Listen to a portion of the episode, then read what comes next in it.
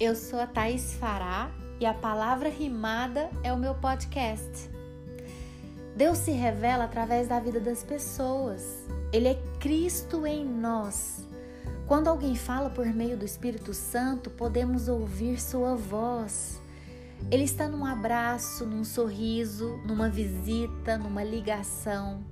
Está num encontro, numa ajuda, numa conversa, numa oração.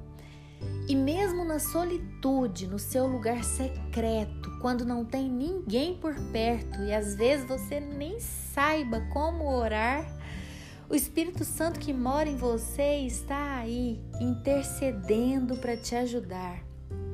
Você nunca está sozinho.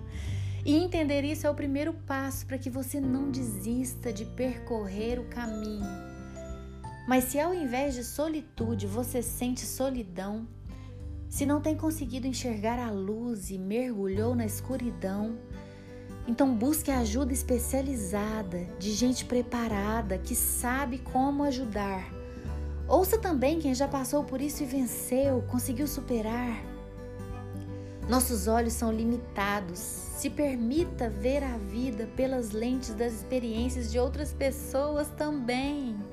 Aceitar ajuda pode te fazer enxergar bem mais além. Eu sou a Thaís Fará e você ouviu a palavra rimada.